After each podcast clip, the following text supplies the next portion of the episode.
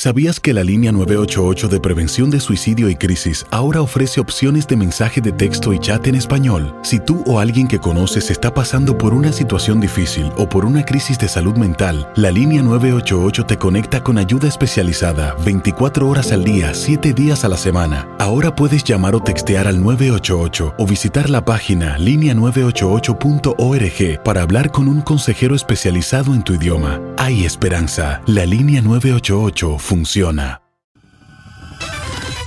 El podcast de Primer Impacto comienza ahora. Con lo último en noticias, películas, clima, curiosidades y mucho más. Infórmate de los principales hechos que son noticia en el podcast de Primer Impacto. Muy buenas tardes y bienvenidos a Primer Impacto. Les saluda Pamela Silva. Michelle tiene el día libre. Gracias por estar con nosotros.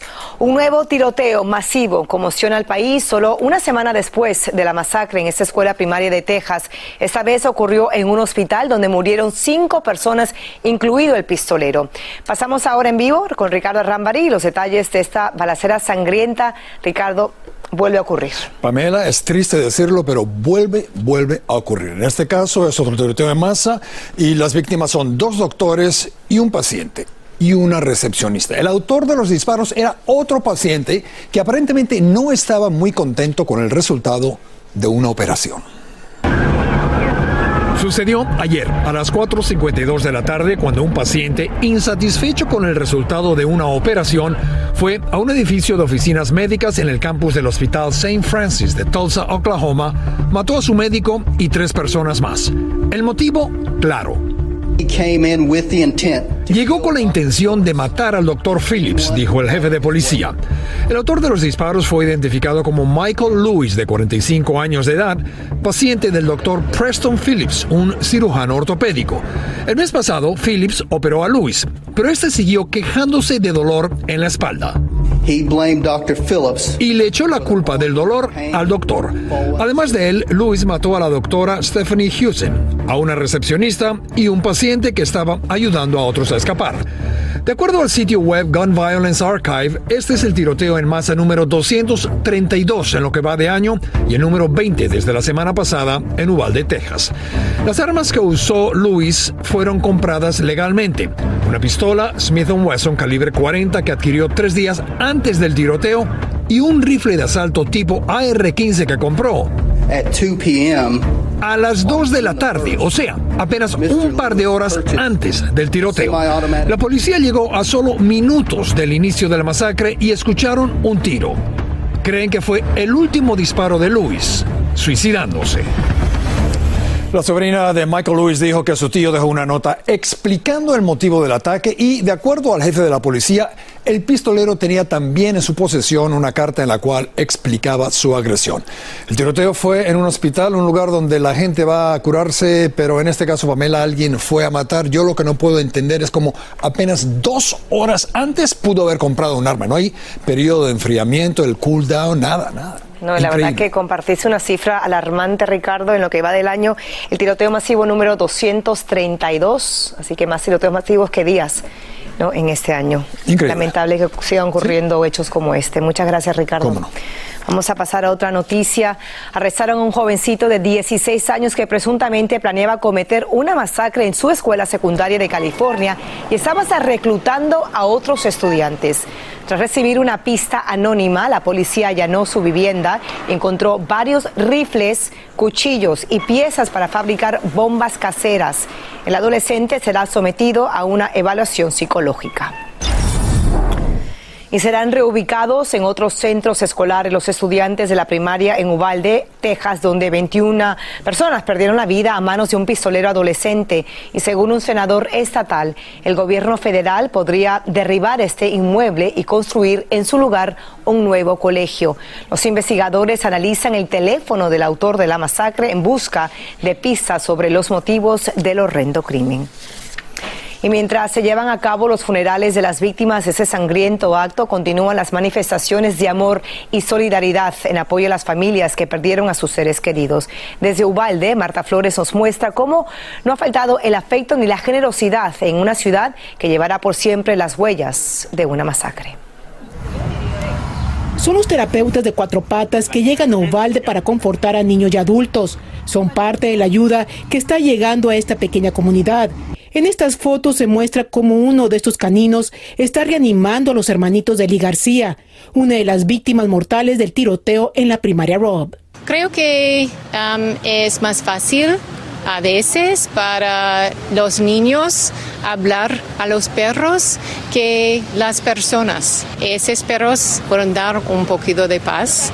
La ciudad de Uvalde se ensombreció al haber perdido 19 alumnos y dos maestras, pero la solidaridad y muestras de cariño de muchos ha traído un poco de luz. A más de una semana de la terrible masacre continúa llegando gente de diferentes partes del estado, pero los que no se han movido de aquí son aquellos amigos de las víctimas que llegan para brindar esa mano amiga que tanto se necesita.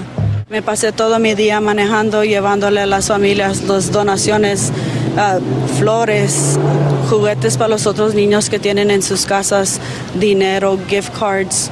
Todo lo que me han dado a mí a dar a las familias, yo he llegado a sus puertas a darles sus donaciones. Es la mejor amiga de Verónica Luévanos, quien perdió a su hija Jaila Silguero y a su sobrino Jaycee Luévanos. Muchos de ellos uh, gradaron, los papás se graduaron en la escuela conmigo. Eso duele mucho, como si fuera un hijo mío. Mi, mi amiga, Verónica Luévanos y Jacob Silguero, me, me duele mucho que mis amigos están pasando por algo así. Jaime Río llegó con su pequeña hija para orar por las víctimas, pero también hizo una donación de 3 mil dólares para que Nancy siga con su labor de ayuda a las familias afectadas. Yo creo no tienes, no tienes, no tienes este palabras para imaginarte el cuadro de estar mirando o estar oyendo los gritos de esos pobres inocentes que están sufriendo y pidiendo ayuda es algo que no se puede explicar. Los altares que se han colocado en diferentes puntos de la ciudad recuerdan a las víctimas. Familias enteras no logran encontrar consuelo. Esto no, a un día al otro no se, va, no se los va a quitar el dolor. Desde Uvalde, Texas, Marta Flores, primer impacto. Gracias, Marta. Pasamos a imágenes de impacto. El violento choque entre dos motocicletas le causó la muerte a un adolescente en una calle de Perú. Los ocupantes de ambos vehículos cayeron al asfalto el joven que viajaba sin casco protector no logró sobrevivir el impacto. El resto de los involucrados en ese accidente sufrieron lesiones y fueron llevados a un hospital. Y ante la inocente mirada de sus hijos fue asesinada una mujer cuando llevaba a los pequeños a la escuela.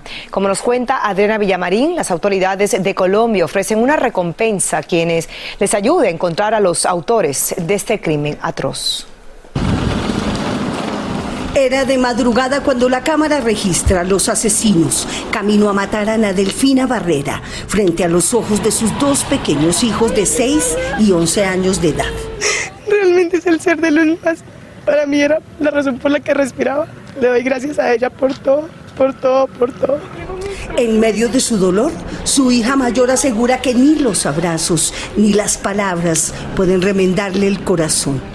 Y hoy le doy gracias a Dios porque ella disfruta de un cielo, disfruta de lo que hoy nosotros sufrimos acá.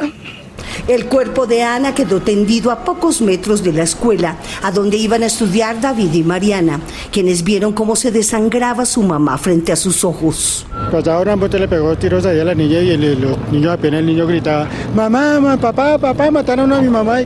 Los testigos aseguran que la fiscalía recogió el cadáver en medio de las protestas de los niños que pensaban que seguía con vida. Viendo el llanto de, de ese niño, cómo lloraba, diciéndole a su mamá que, que despertara, que abriera los ojos, una niña gramando en llanto. Para esta madre no hubo piedad. Sus asesinos dispararon en varias oportunidades. Las huellas de las balas están por todo el lugar. La policía investiga lo sucedido y descarta que se trate de un robo, pues su bolso y su teléfono no fueron hurtados. Su familia asegura que era una mujer que no le hacía mal a nadie. Realmente no tenía ningún problema con ningún vecino y hoy me le arrebataron la vida. Las autoridades ofrecen una recompensa de 3 mil dólares a quienes les ayuden a encontrar a los responsables. En Bogotá, Colombia, Adriana Villamarín, primer impacto. Gracias, Adriana. Seguimos con más de primer impacto en vivo. Sumidos en el dolor permanecen los familiares de una joven que murió hace cinco años a causa de una bala perdida y no hay ni una sola pista sobre quién disparó el arma asesina. Desde California, Romy de Frías tiene los detalles de un crimen sin castigo. Yo sentí cuando su mano perdió fuerza yo sentí cuando ella murió. Sandra Rivas jamás olvidará ese momento cuando perdió a su hija de solamente 16 años de edad en un absurdo tiroteo. Y le decía, muñeca, no te vayas. Y ella no respondió. Y ella comenzó a vomitar sangre. El terrible tiroteo sucedió el 23 de noviembre del 2016, un día antes de Acción de Gracias, cuando esta madre y sus dos hijos quedaron atrapados en el fuego cruzado entre pandilleros. Tras salir de la iglesia, Dana estaba en el asiento trasero del auto Mustang de su familia. Estaban precisamente en esta esquina, esperando que cambiara el semáforo cuando escucharon los disparos. Yo volteé y le dije a mi hijo, I think Dana got hit.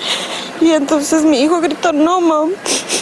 Y él brincó para el asiento de atrás y levantó a Dana y Dana ya no respondía.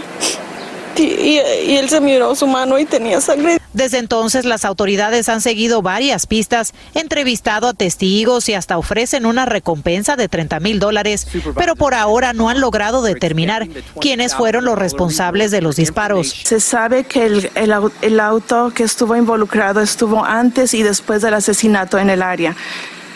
Es, como dije, es un carro gris de cuatro puertas sedán. Dana simple fue, simplemente fue la víctima inocente en este, en este crimen. Casi seis años después, esta madre solo pide que el responsable pague por lo que hizo. No es lo mismo, el mundo cambió totalmente esa noche para nosotros. Desde Linwood, California, Romy de Frías. Primer impacto.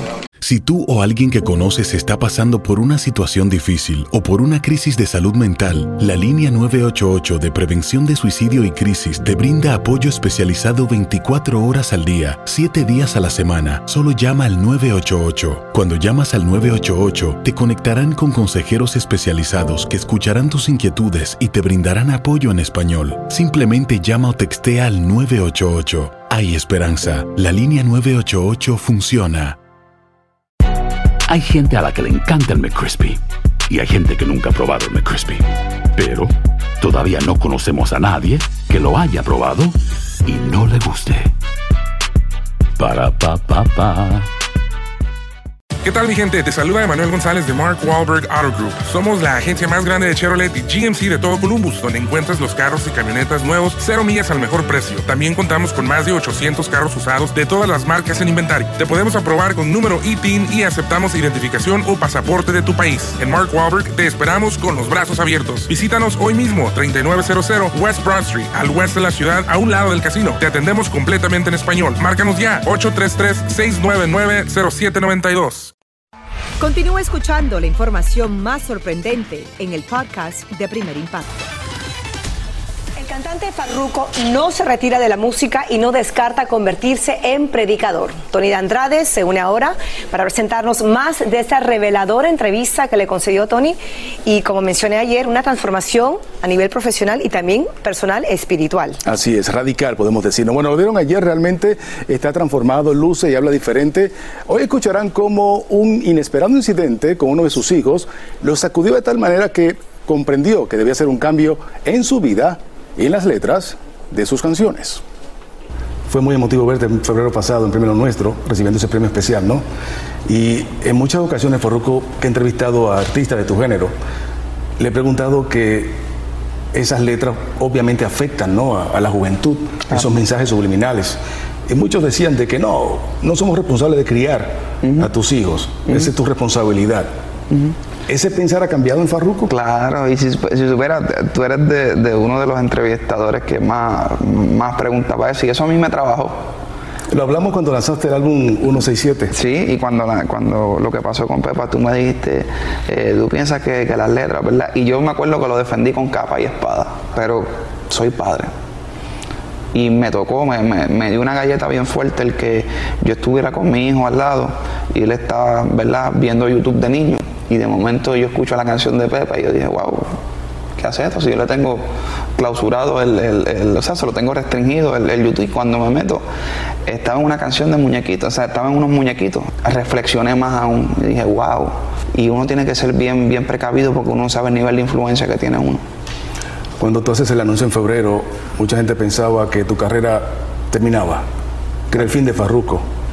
¿A qué te atribuyes de que la gente le tiene tan poca fe a las canciones con letras positivas y letras limpias? La gente me ha dicho, no, deja de cantar, que tú eres un falso cristiano. En realidad ese es mi don, es lo único que yo sé hacer.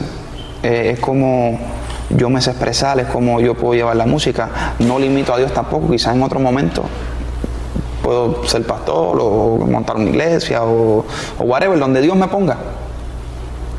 Pero ahora mismo me tiene haciendo música. No necesariamente tiene que ser eh, cristocéntrico, pero sí cantarle a los valores, al amor, eh, a, la reconciliación, eh, a, buscar eso que se nos ha enfriado. Es increíble como hasta su rostro se ve más refrescado, ¿no? Diferente, ¿no? Me encantó. Siempre yo le, tocaba el tema de las letras de las canciones y él me comentaba ayer de que eso pues también eh, lo puso a sopesar. Le pregunté sobre Rafi Pina, el productor musical, el esposo de Nati Natacha.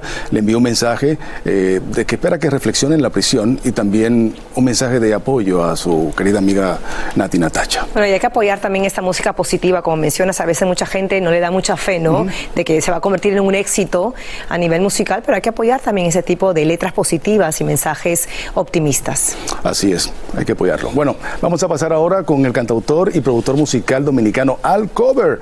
Conocerán su historia de lucha y superación en la en exclusiva, como por poco pasa el resto de sus días tras las rejas. Yo llegué a Estados Unidos a los 8 años. Llegamos ahí descalzo a la casa porque nos robaban los tenis. Esa persona me dijo, te voy a pagar el taxi para que llegue a tu casa, pero déjame este paquete, un kilo de cocaína.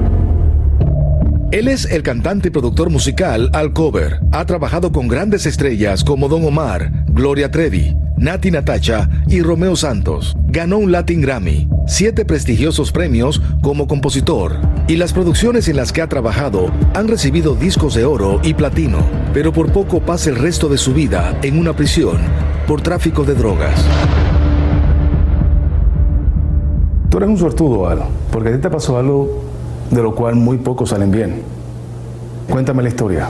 Yo estaba trabajando en un estudio buscando oportunidades. ¿Qué edad tenías? Algunos 21 años. Yo tenía una reunión con el grupo fulanito, que estaba bien pegado en ese entonces. Alguien que trabajaba en el estudio me despidió. Esa persona me dijo, te voy a pagar el taxi para que llegue a tu casa, así no coge el autobús, pero déjame este paquete en esta dirección. Y no sabía lo que había. Y cuando yo voy, que entrego el paquete, ahí mismo llegan detectives, policías, me den con una pistola en la cabeza, caigo al piso y yo realmente me frisé. O sea, se me frizó la vida. Fue arrestado y trasladado a una prisión en Nueva York, donde le informaron que dentro del paquete había un kilo de cocaína. La suerte que en la casa donde yo me estaba quedando, en el Bronx, en ese entonces, eh, la esposa de mi amigo era, trabajaba, era federal y ella fue y habló, y dijo, ese muchacho no es de nada.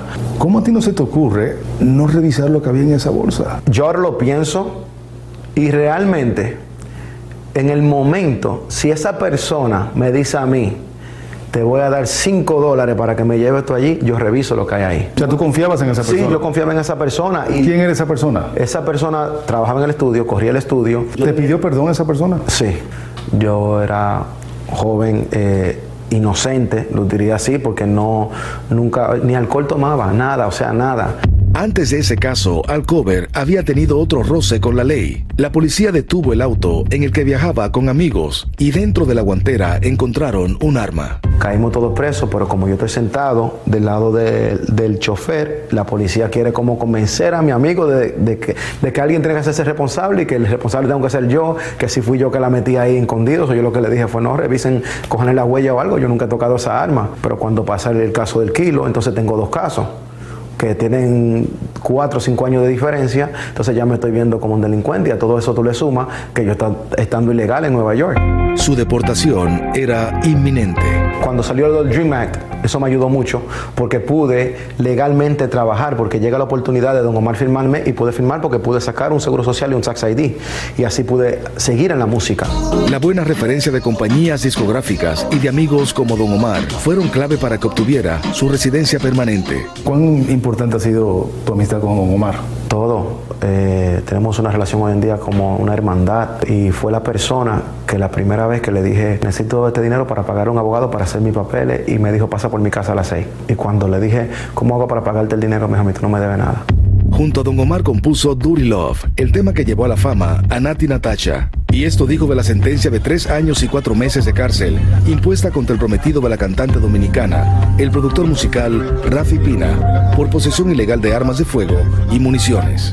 No le deseo la cárcel ni la muerte a nadie. Es bien difícil porque pasé por ahí, pero no fue la mejor persona conmigo. ¿Por qué? ¿Qué te hizo? No, no, no, son cosas, eh, como uno dice, del oficio. Y no puede contener las lágrimas cuando habla del difícil capítulo que vivió el año pasado, cuando hizo público el abuso sexual del que habría sido víctima su hija. Me, lleno de odio, me lleno de todo realmente, ahí sí. Eh, esa es la misma niña que te comentaba, que yo supe que estaba embarazada, la mamá, cuando yo caí preso. Ya hoy en día esa niña tiene 14 años, ¿entiendes? Y, hace poco, eh, yo y la mamá nos separamos hace mucho tiempo, ella tiene otra pareja, y hace ya un poco más de un año donde descubrimos, porque la niña nos contó, de que la tocaba desde que tenía 10 años. El caso está bajo investigación, mientras el supuesto agresor está libre. A mí me preocupa que yo me lo encuentre. ¿Qué pudiera pasar? Eso me preocupa, o sea, no sé. ¿Cómo está tu hija? Mi hija también, gracias a Dios, han estado recibiendo ayuda, la familia entera, psicológica. Muy dura ha sido su vida, pero ve el futuro con optimismo. Planea casarse con su prometida y ha lanzado este tema.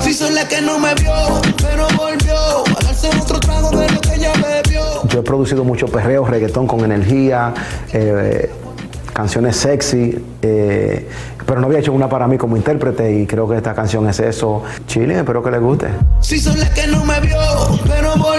El camino luce prometedor y aún en medio de tanta adversidad, Alcover no se rinde. Golpe tras golpe, la suerte y la bendición es que en este momento el gran Alcover vive una muy buena vida con su pareja, espera casarse, como dije en el reportaje. Y esto me pone a pensar, Pamela, de cuánta gente inocente está cumpliendo una condena. Porque él era inocente, o sea, él no sabía lo que llevaba en ese paquete. Una gran lección de la importancia de tus amistades, de con quién te rodeas, ¿no? Porque uno puede estar en el lugar equivocado, en el momento equivocado y, enfrentar ese tipo de consecuencias tan serias como enfrentó él, pero como mencionas tú también, ver el lado optimista de que tuvo gran suerte, ¿no? De que pudo salir adelante y que a través de la música también ha podido sacar adelante a su familia. Y buenos amigos como Don Omar también, ¿no? Sí, sí, lo agradece públicamente. Así que sigue el éxito, mi querido Alcover. Gracias, Tony. Qué bien. Si no sabes que el Spicy McCrispy tiene Spicy Pepper Sauce en el pan de arriba y en el pan de abajo, ¿qué sabes tú de la vida? Para, pa, pa, pa. ¿Sabías que la línea 988 de prevención de suicidio y crisis ahora ofrece opciones de mensaje de texto y chat en español? Si tú o alguien que conoces está pasando por una situación difícil o por una crisis de salud mental, la línea 988 te conecta con ayuda especializada 24 horas al día, 7 días a la semana. Ahora puedes llamar o textear al 988 o visitar la página línea988.org para hablar con un consejero especializado en tu idioma. Hay esperanza. La línea 988 funciona. ¿Qué tal mi gente? Te saluda Emanuel González de Mark Wahlberg Auto Group. Somos la agencia más grande de Chevrolet y GMC de todo Columbus, donde encuentras los carros y camionetas nuevos, cero millas al mejor precio. También contamos con más de 800 carros usados de todas las marcas en inventario. Te podemos aprobar con número ITIN y aceptamos identificación o pasaporte de tu país. En Mark Wahlberg te esperamos con los brazos abiertos. Visítanos hoy mismo, 3900 West Broad Street, al oeste de la ciudad, a un lado del casino. Te atendemos completamente en español. Márcanos ya, 833-699-0792. Continúa escuchando la información más sorprendente en el podcast de Primer Impacto. Mira, le contamos que una broma del cantante J Balvin desató la furia del cantautor mexicano Cristian Nodal. Balvin difundió por Instagram esta foto de ellos con el cabello rubio le pidió a sus seguidores que encontraran la diferencia. Nodal estalló en insultos contra el artista colombiano. Escuchemos lo que se dijeron. Miren, mi gente, este compa no amaneció bromista, amaneció sin tomarse sus pastillas porque no es nada coherente que un documental hablando de la paz, de la salud mental, de vibras y energías, pero en su cuenta que tiene millones y millones de seguidores, subió una foto para que hagan burla de mí.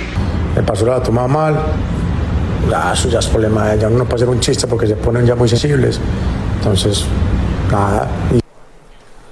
Bueno, esta pelea fue subiendo de intensidad y terminó en un tema que compuso Nodal y muy pronto compartirá. Y comparte la foto de fichaje el productor musical Rafi Pina. La difundió por la cuenta de Instagram de su disquera y pide que le escriban mensajes positivos y le envíen buenos deseos y oraciones. Él pasará más de tres años en una cárcel federal por posesión ilegal de armas de fuego y municiones y en esos momentos se encuentra en una prisión en Puerto Rico. Una comunidad exige explicaciones tras el terrible accidente que le costó la vida a un motociclista convertido en víctima de unos cables que cuelgan de los postes eléctricos por toda la ciudad. Atsiri Cárdenas tiene los detalles de una negligencia mortal.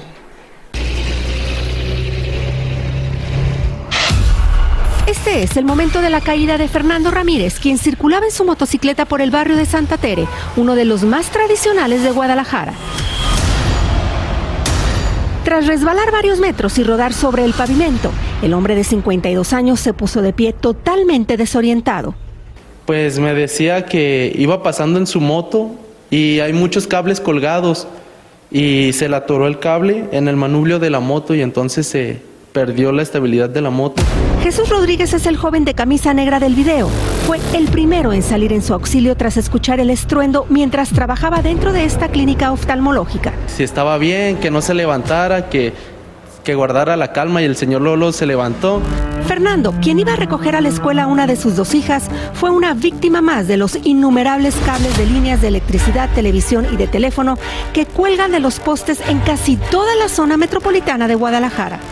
Nomás supimos que fue un cable que ocasionó el accidente, pero de cuál fue, no, no para nada, no sabemos de cuál fue. Ni nadie y nadie, nadie se ha acercado. De hecho, porque este, cortaron el cable. Como que el día del accidente, en la tarde fue lo cortaron el cable, porque ya no estaba, a otro día.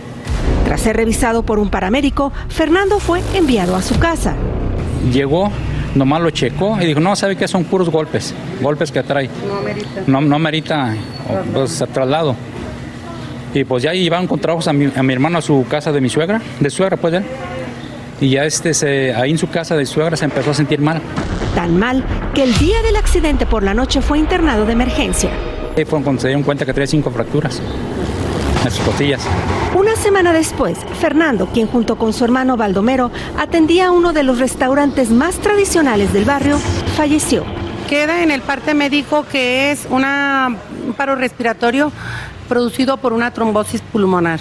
Es un coágulo, me imagino, pero que nunca le detectaron ningún golpe interno. Su inesperada muerte generó una vez más el enojo y reclamo de la población que durante años ha señalado el peligro que estos cables abandonados representan y la posibilidad de que alguno puede estar todavía conectado a la red eléctrica y electrocuten a alguien. Uno tiene la desventaja de que este, pues vas vas trabajando, vas este, en ruta y de repente te salen los cables sin darte cuenta. Es tal el desorden de cables en la ciudad que ni siquiera se tiene la seguridad a qué compañía pertenece el que ocasionó el accidente de Fernando, si a compañías cableras de telefonía o incluso cables de la luz. Desde su posición como regidor de Guadalajara, Tonatiu Bravo Padilla asegura que intentará poner en orden lo que administraciones pasadas no han podido. Ahorita no hay orden en la ciudad. El ayuntamiento eh, eh, ha actuado con muchísima eh, flexibilidad. Bravo también impulsa reformas legales para hacer responsables a quienes por negligencia provocaron la muerte de Fernando. Sabemos que no se les ha acercado ninguna autoridad nosotros con gusto lo vamos a hacer y vamos a orientarlos con la finalidad de que puedan ellos exigir eh, lo que por ley les corresponde. Eh, puedan ellos eh, em, ampliarse a, a, actuar jurídicamente por, porque es un homicidio. Pero más que justicia, la familia de Fernando necesita ayuda. Ahora sí que la vida de mi cuñado pues ya no se puede recuperar, pero tiene una esposa y tiene dos hijas que, que eran, él era su soporte principal de ellas. Una muerte que pudo evitarse porque los responsables de toda esta maraña de cables hace tiempo que debían haber tenido en cuenta el peligro que representan para todos los que circulan por las calles de Guadalajara. Tras la muerte de Fernando, no se ha dado a conocer qué compañía pertenecía ese cable. El regidor de Guadalajara, junto a dos diputados, aseguran que intentarán cambiar las leyes para ser más estrictos con este grave problema. Si usted quiere ayudar a esta familia, puede llamar al número en pantalla, el 305-471-4219 o entre a nuestra página primerimpacto.com. La reina Isabel II cumple nada menos que 70 años en el trono. La monarca impuso un récord al convertirse en la primera en la historia del Reino Unido que celebra un jubileo de platino y fue ovacionada por miles y miles de personas cuando salió al balcón del Palacio de Buckingham junto a la familia real incluidos tres de sus pequeños bisnietos, uno de ellos se robó el show como dicen, y así nos despedimos con esta gran celebración y en honor a una admirable mujer que fue coronada como reina hace siete décadas. Tendremos mucho más mañana aquí en Primer Impacto. Gracias siempre por la confianza. Así termina el episodio de hoy del podcast de Primer Impacto. Encuentra episodios nuevos de lunes a viernes, primero en la aplicación de Euforia y en todas las plataformas de podcast. Como siempre, gracias por escucharnos.